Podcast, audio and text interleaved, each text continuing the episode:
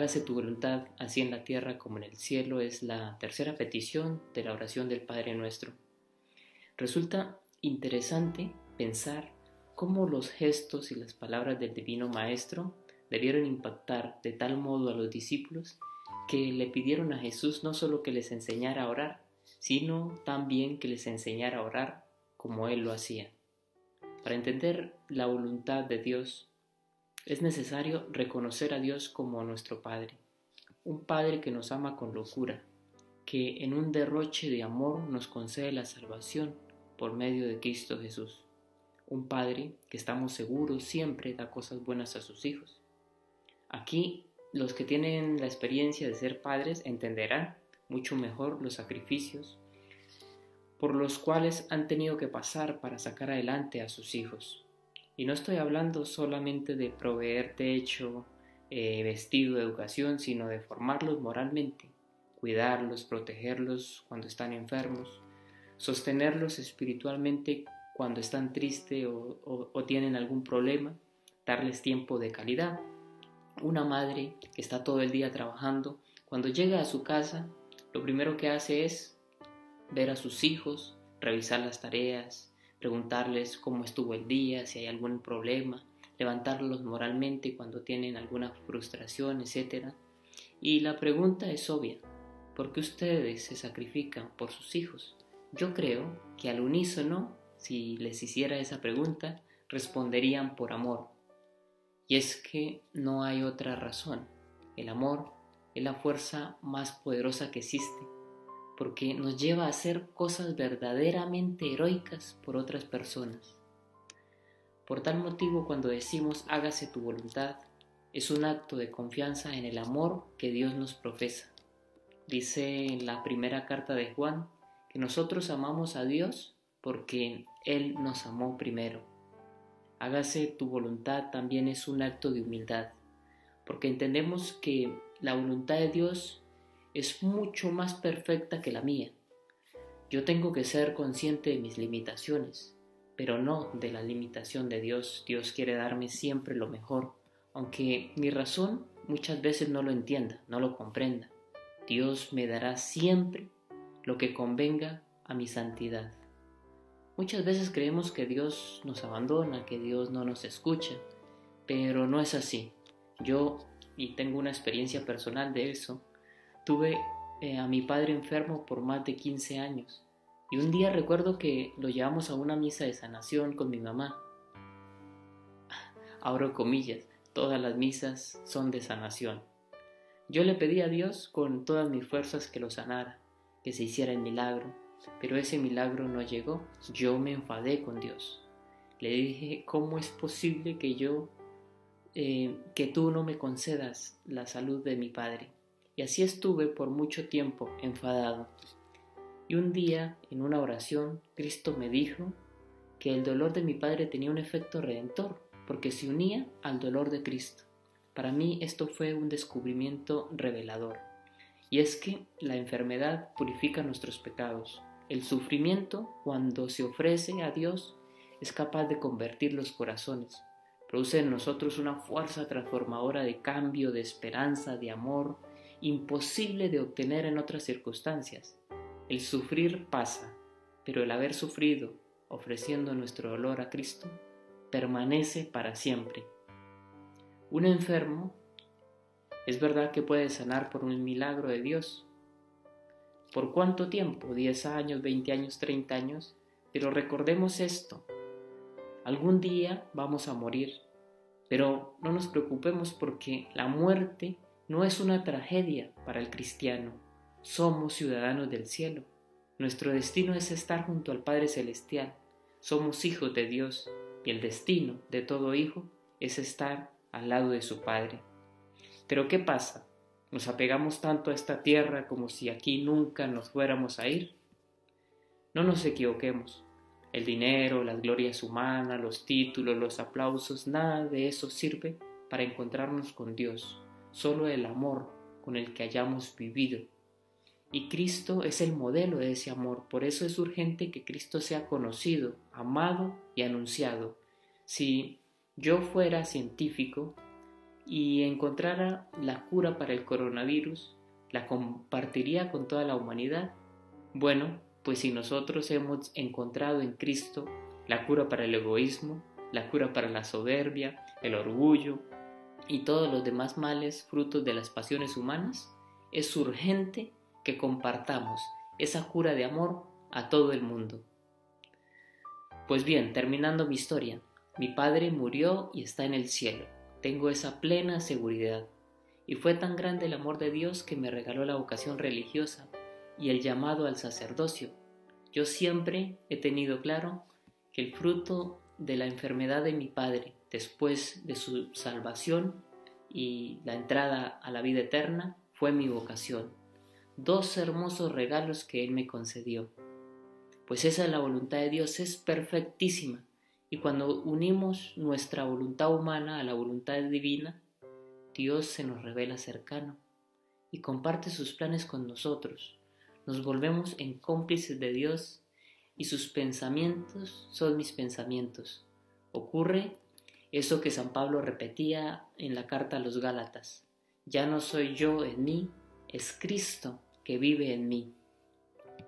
Hágase tu voluntad, es vivir el Evangelio de Cristo, contemplando cada una de sus páginas, sus milagros, sus predicaciones que llenan de gozo, que inspiran a hacer el bien.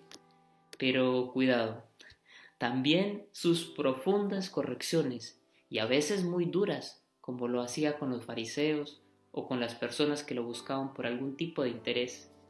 Si eso ocurre, no nos desanimemos. Si Cristo nos corrige, es porque nos ama, como dice la carta a los hebreos. ¿Y qué padre no corrige a un hijo a quien ama? Si nosotros leemos el Evangelio, nos damos cuenta cómo Jesús dedicó toda su vida a hacer la voluntad del Padre.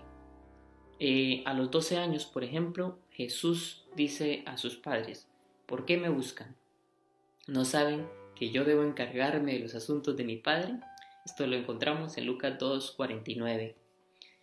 Y en el momento de su retiro en el desierto tentado por el diablo, debe reafirmar su pertenencia total al Padre. Mateo 4.1.11. En el Hexemaní se somete absolutamente a la voluntad de Dios al decir Padre, que, se haga, que no se haga mi voluntad, sino la tuya. En la cruz le dice al Padre Celestial, todo está consumado, que equivaldría a decir, Padre, tu voluntad fue hecha. Tengamos en cuenta que hacer la voluntad de Dios, y esto eh, tenemos que nosotros tenerlo eh, muy claro, la, la voluntad de Dios no es una concesión estática determinista de lo que es la voluntad divina. Es decir, si Cristo hoy me pide hacer algo, yo lo hago, pero a regañadientes. De hecho, esta es la impresión que con frecuencia tenemos de la voluntad de Dios, es decir, algo inamovible y que no corresponde a nuestra voluntad, como si la voluntad de Dios fuera una y la mía otra. Cuidado con esto porque entonces la voluntad de Dios se me convierte en una carga, no en libertad, sino en yugo. La clave está en el amor. Sin amor es imposible obedecer. La obediencia no es un acto deliberante, sino una entrega libre por amor a Dios. Nos puede pasar como a los fariseos, que cumplían todas las normas de la ley, pero habían abandonado la caridad a sus hermanos, a tal punto que Jesús en una ocasión le dijo a la gente, hagan lo que ellos dicen, pero no los imiten. La obediencia sin amor es legalismo. Toda la creación está orientada al bien, a esta voluntad del bien Dios nos ha llamado a participar. Pero ¿por qué nos cuesta configurar nuestra voluntad con la voluntad de Dios? Desde el Génesis vemos en Adán y Eva esta oposición. El enemigo los engañó haciéndoles pensar que Dios tenía capturada la libertad humana y que la desobediencia al plan de Dios era la única clave para liberarlos.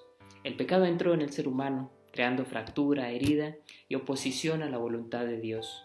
Afortunadamente, en Cristo Jesús, esa fractura ha sido arreglada, la herida curada, la oposición conciliada. Ahora bien, ¿cómo conocemos la voluntad de Dios? Él nos da a conocer su voluntad por medio de la oración. La oración no como verbalismo, donde estamos todo el tiempo hablando, no. La oración debe ser en silencio y sobre todo una oración de ofrenda, como la de Samuel. Habla, Señor, que tu siervo escuche. Esto es muy importante. Dios nos revela su voluntad cuando hay recogimiento y quietud en nuestro corazón. En la oración tenemos que ser perseverantes. El Señor escucha toda oración. En Jeremías 33, 3 nos dice, Clama a mí y yo te responderé, y te enseñaré cosas grandes y ocultas que tú no conoces. Una vez conocida la voluntad, se necesita constancia para llevarla a la práctica y no desecharla a la primera tentación de poder, placer o riqueza que se interponga en nuestro camino. Si hacemos la voluntad de Dios, Él hará la nuestra porque se ha identificado con la de Él y nos sentiremos plenamente realizados. Miremos como ejemplo a la Santísima Virgen María, cuando ella le dice a Dios, hágase en mí según tu palabra. ¿Qué le está diciendo a Dios? Pues que se haga en ella la voluntad de Dios, aunque esa voluntad la llevara al Calvario. María es obediente a la voluntad de Dios porque sabe que tenemos un Padre misericordioso que es todo amor y nunca, nunca nos defrauda. Hasta aquí esta lección espiritual de hoy. Que Dios los bendiga, que la fuerza del Evangelio los llene de fe, amor y esperanza. Y recuerda, sonríe siempre, Cristo te ama.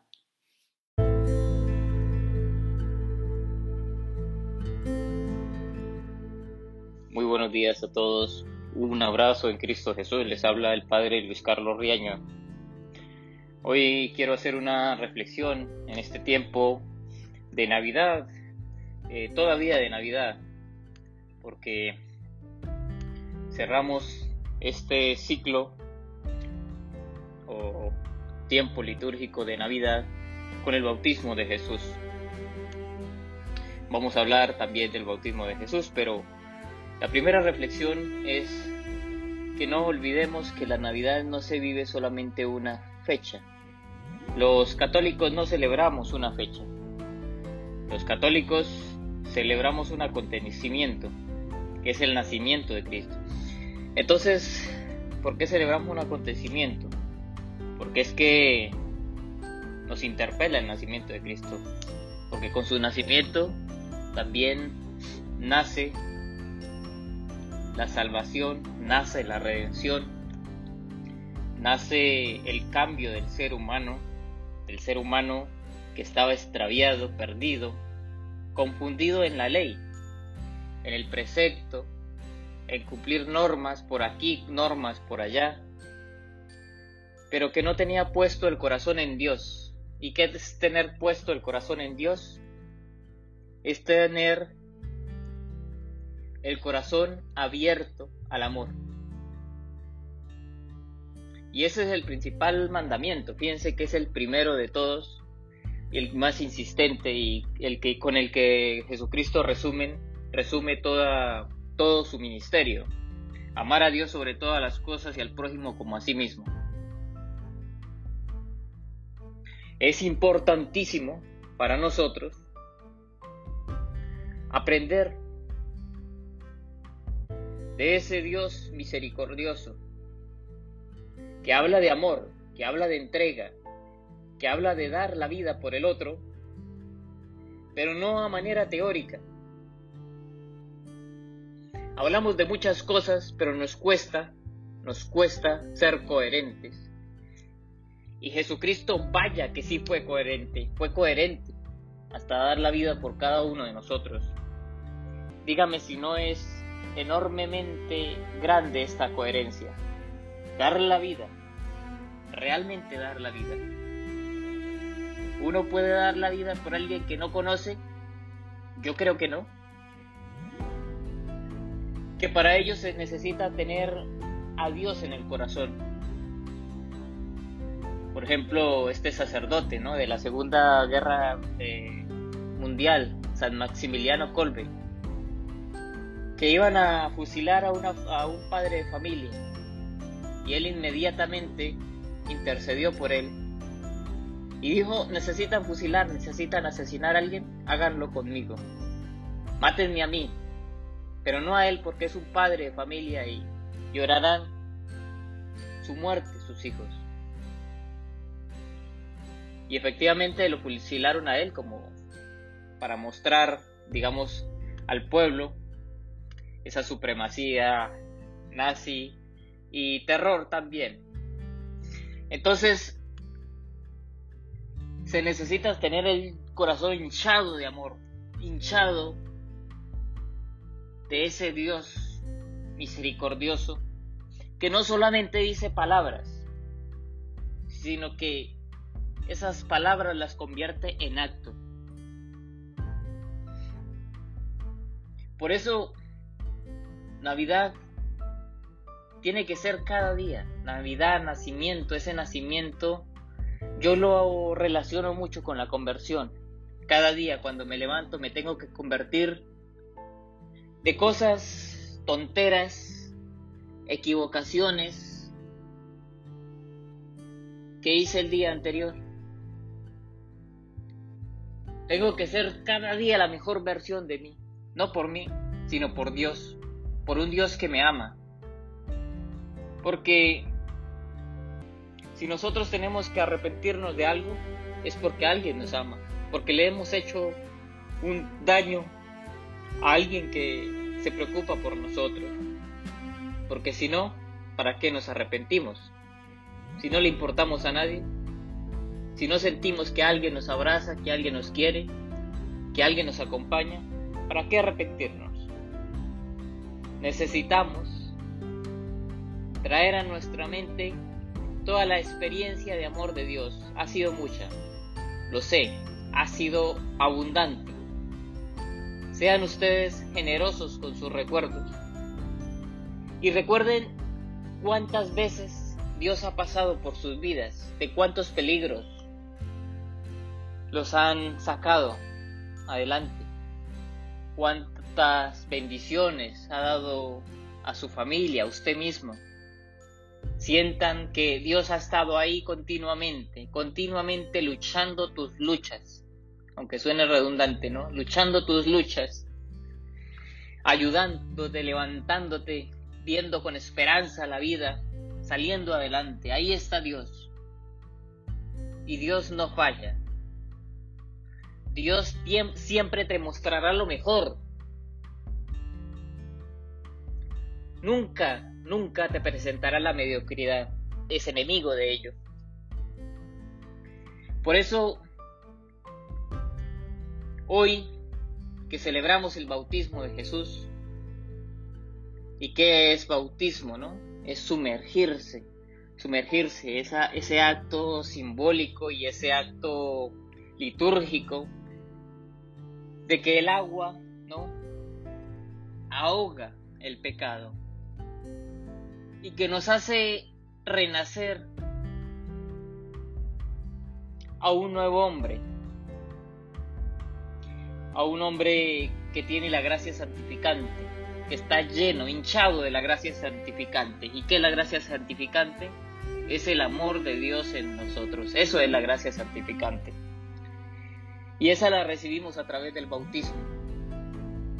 El bautismo eh, tiene un enorme poder exorcizante. Es decir, borra nuestro pecado original y nos hace hijos de Dios no porque no lo seamos antes, sino con el bautismo eh, iniciamos un nuevo pacto de amor con Dios. Es decir, nos comprometemos, y aunque muchas veces nosotros hacemos el bautismo pequeño, ¿no? Pero el Espíritu siempre es actual. El Espíritu siempre está eh, en un presente eterno. Por eso, aunque psicológicamente, cuando pequeños no lo entendamos, fisiológicamente tampoco, porque a lo mejor no lo recordamos, el espíritu, que es una de, las dimensiones del ser humano, por no decir la más importante del ser humano, la que hace síntesis, con el cuerpo y con nuestra alma, ese espíritu, pues está atento, está atento a este sacramento, lo asume, lo hace vida, lo incorpora a las demás dimensiones del ser humano.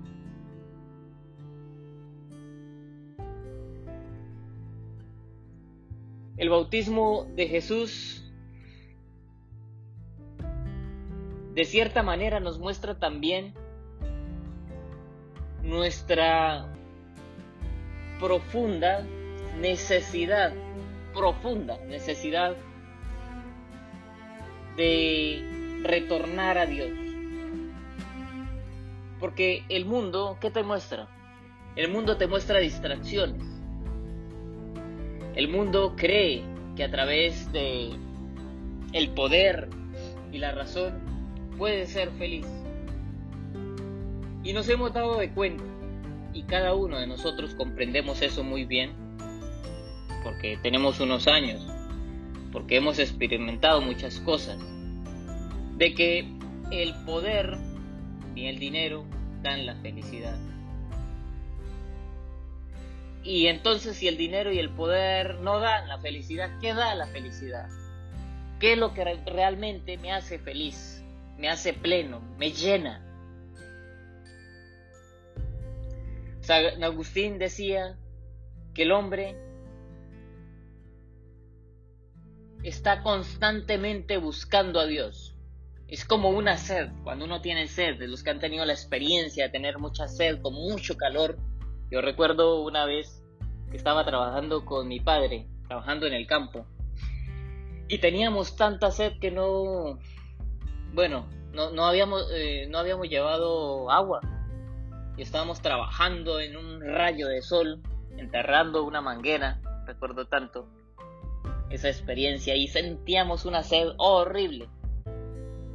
Bueno, pues hubo la necesidad de volver porque ya no nos aguantábamos la sed, no habíamos llevado limonada ni en Colombia, bueno, en el campo se hace una bebida que se llama guarapo, que es una bebida fermentada que se utiliza mucho pues para refrescarnos durante el calor. No, no, no teníamos nada de eso, no teníamos líquido cerca. Entonces eh, llegamos a una poseta de agua y como era tanta la sed, tomamos de esa poseta. Bueno, estaba embarrada, el ganado se metía ahí, eh, digamos eh, que no era higiénicamente un lugar para tomar agua, pero teníamos mucha sed, mucha sed a tal punto que bueno, lo que hicimos nosotros fue que nos quitamos la camisa, la, colocamos como, la hicimos como una especie de malla, ¿no? Para filtrar lo más grueso y tomamos agua, tomamos agua de esa pequeña charca. Entonces, es eso. Nosotros tenemos sed de Dios. Y el que ha tenido sed experimenta eso. Que quiere beber. Que quiere beber. Y alguien te dice, oye, te doy, no sé, un pedazo de carne, ¿no? Pero dice, no, lo que yo tengo es sed y quiero beber. Entonces necesitas ir a la fuente. El dinero, los títulos. Esto yo al principio creía, fíjate, que tener títulos era lo más importante en la vida, pero luego tienes un título, luego tienes otro, esas cosas ya te dejan de interesar. No te importan esas cosas. Eso es pura vanidad y no sirve para nada. Lo importante en esta vida, el único título que nosotros realmente tenemos que hacer honor es el de ser hijos de Dios. No hay otro. Ser hijos de Dios. Y comportarnos como tal, comportarnos como hijos de Dios. No como hijos de vecino. Y si nosotros somos realmente hijos de Dios, cumplimos, hacemos viva la voluntad del Padre. Hoy, en el bautismo de nuestro Señor Jesucristo, Dice el evangelista que se abren los cielos. Y qué bueno esto de abrirse los cielos. Porque es que tenemos tantos nubarrones en nuestra vida que necesitamos que Dios se haga presente. Necesitamos esa voz de Dios que nos diga, tú eres un hijo muy amado y qué hermoso es sentirnos verdaderamente amados por Dios. Qué bello, qué grande es sentirnos amados por el Padre. Que Él abra los cielos y nos diga a cada uno de nosotros, tú eres un hijo muy amado. Porque es que el amor cambia nuestra vida. El amor nos evita tantas tonterías, tantas equivocaciones. Es el amor el que da la fuerza de cada día. Y sin él, yo creo, y estoy absolutamente seguro porque lo he experimentado así, de que no podemos continuar, que no podemos, o sea, salir de, de nuestros problemas, de nuestras situaciones, si no tenemos el amor de Dios presente en nuestras vidas. Juan nos enseña también ante Dios a ser humildes. Juan hacía penitencia. Era un hombre de Dios, un hombre que estaba en el desierto. Dice que solo se alimentaba de langostas y miel silvestre. Era un hombre austero y tenía muchos discípulos, muchas personas que estaban al lado de, ley, de él. Y si tuviera Facebook tenía muchos likes. Si tuviera Instagram, Instagram tenía muy, muchos eh, seguidores. Era un hombre popular, pero esto no lo enseguecía. No le robaba esa visión de Dios. No se dejaba gobernar por el mundo, por los intereses del mundo. Ah, como Juan es el profeta, ¿no? Entonces, eh, pues eh, claro, eh, él tiene que estar en las altas esferas, ¿no? Del gobierno, de, ese reino que tanto manifestaba las escrituras del Antiguo Testamento. No. ¿Qué hace Juan? Cuando viene Jesús, lo presenta realmente. Lo presenta. Y le dice a los demás, es a él al que tienen que seguir, no a mí. Así tiene que ser. El orden natural de las cosas es que tenemos que seguir a Dios. No tenemos que seguir a una persona. No tenemos que seguir a un cura. No, tenemos que seguir a un obispo. Aunque es importante, ¿no? Eh, la jerarquía de la iglesia, si no, imagínense en el caos administrativo, el caos apostólico de que cada uno interpretaría la palabra de cualquier manera, ¿no? Pero la primera visión, el primer remitente es Dios. Es ahí donde nosotros estamos seguros. Podemos reposar. Juan no hace alarde de su categoría de profeta, sino que se humilla ante Dios. Qué bonito esto. Y qué importante nosotros, para nosotros tenerlo en cuenta, humillarse ante Dios. Decirle, Señor, no soy digno ni siquiera de calzar tu sandalia. No soy digno. ¿Quién soy yo? Yo soy la criatura y tú eres Dios.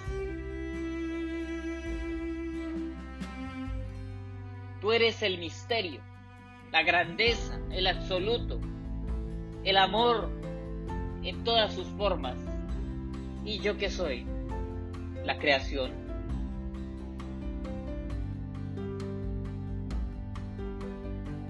que muchas veces vamos con vamos a Dios con superioridad. Es que Dios me tiene que hacer el milagro, es que Cristo se tiene que interesar por lo que yo le digo y a veces como que le le queremos enseñar a Cristo ser Dios, ¿no? Y entonces decimos, mira, a ti te sale, Señor, este milagro de esta manera, de esta otra. Queremos recordarle como si Jesús tuviera amnesia, no sé. Recordarle que, que es bueno que Dios hiciera que se presentara ante el mundo de esta y esta forma, atendiera de esta y esta manera, ¿no? Eso es soberbia pura. Es no, reconocer nuestra finitud, no ser humilde, no ser como Juan el Bautista, que dice, no soy digno de calzar ni siquiera su sandalia. Pues bien, en, este, en esta fecha tan importante para la Iglesia Católica, como es el bautismo de Jesucristo, recordemos espiritualmente, porque a lo mejor físicamente ni psicológicamente nos acordamos de nuestro bautismo, porque nos bautizaron a lo mejor muy pequeños. Bueno, a mí me bautizaron de, de 4 o 5 años más o menos. Tenía y me acuerdo, me acuerdo de mi bautismo, me acuerdo de mi padrino, hasta bueno, viendo la foto y veo que estaba vestido, aquí estoy de frente a mi foto de bautismo y veo que estaba vestido todo de blanco, como un angelito. Y, y claro, fue un momento muy especial para mí.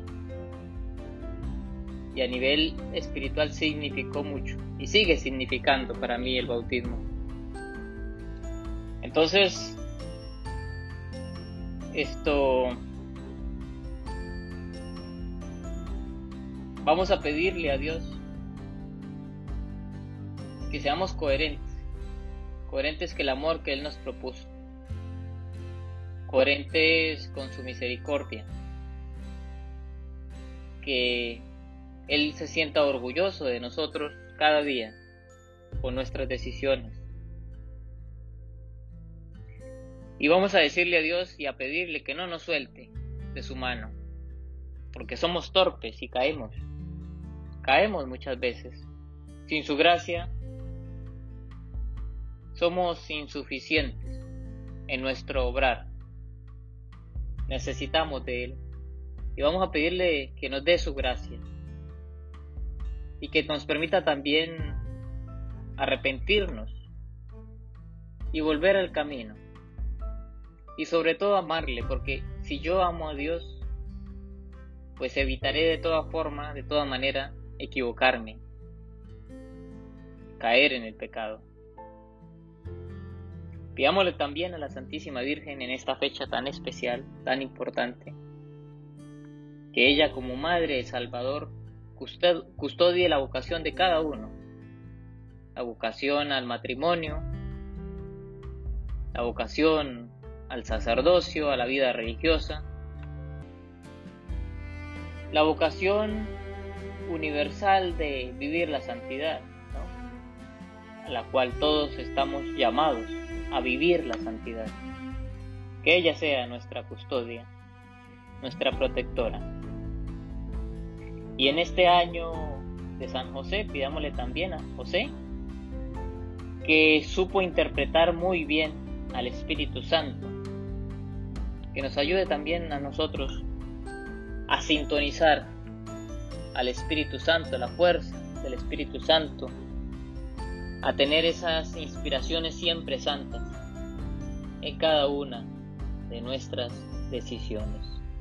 Se despide de ustedes el Padre Luis Carlos Riaño, un abrazo en Cristo Jesús y que el Señor los bendiga siempre en el nombre del Padre, del Hijo y del Espíritu Santo. Amén.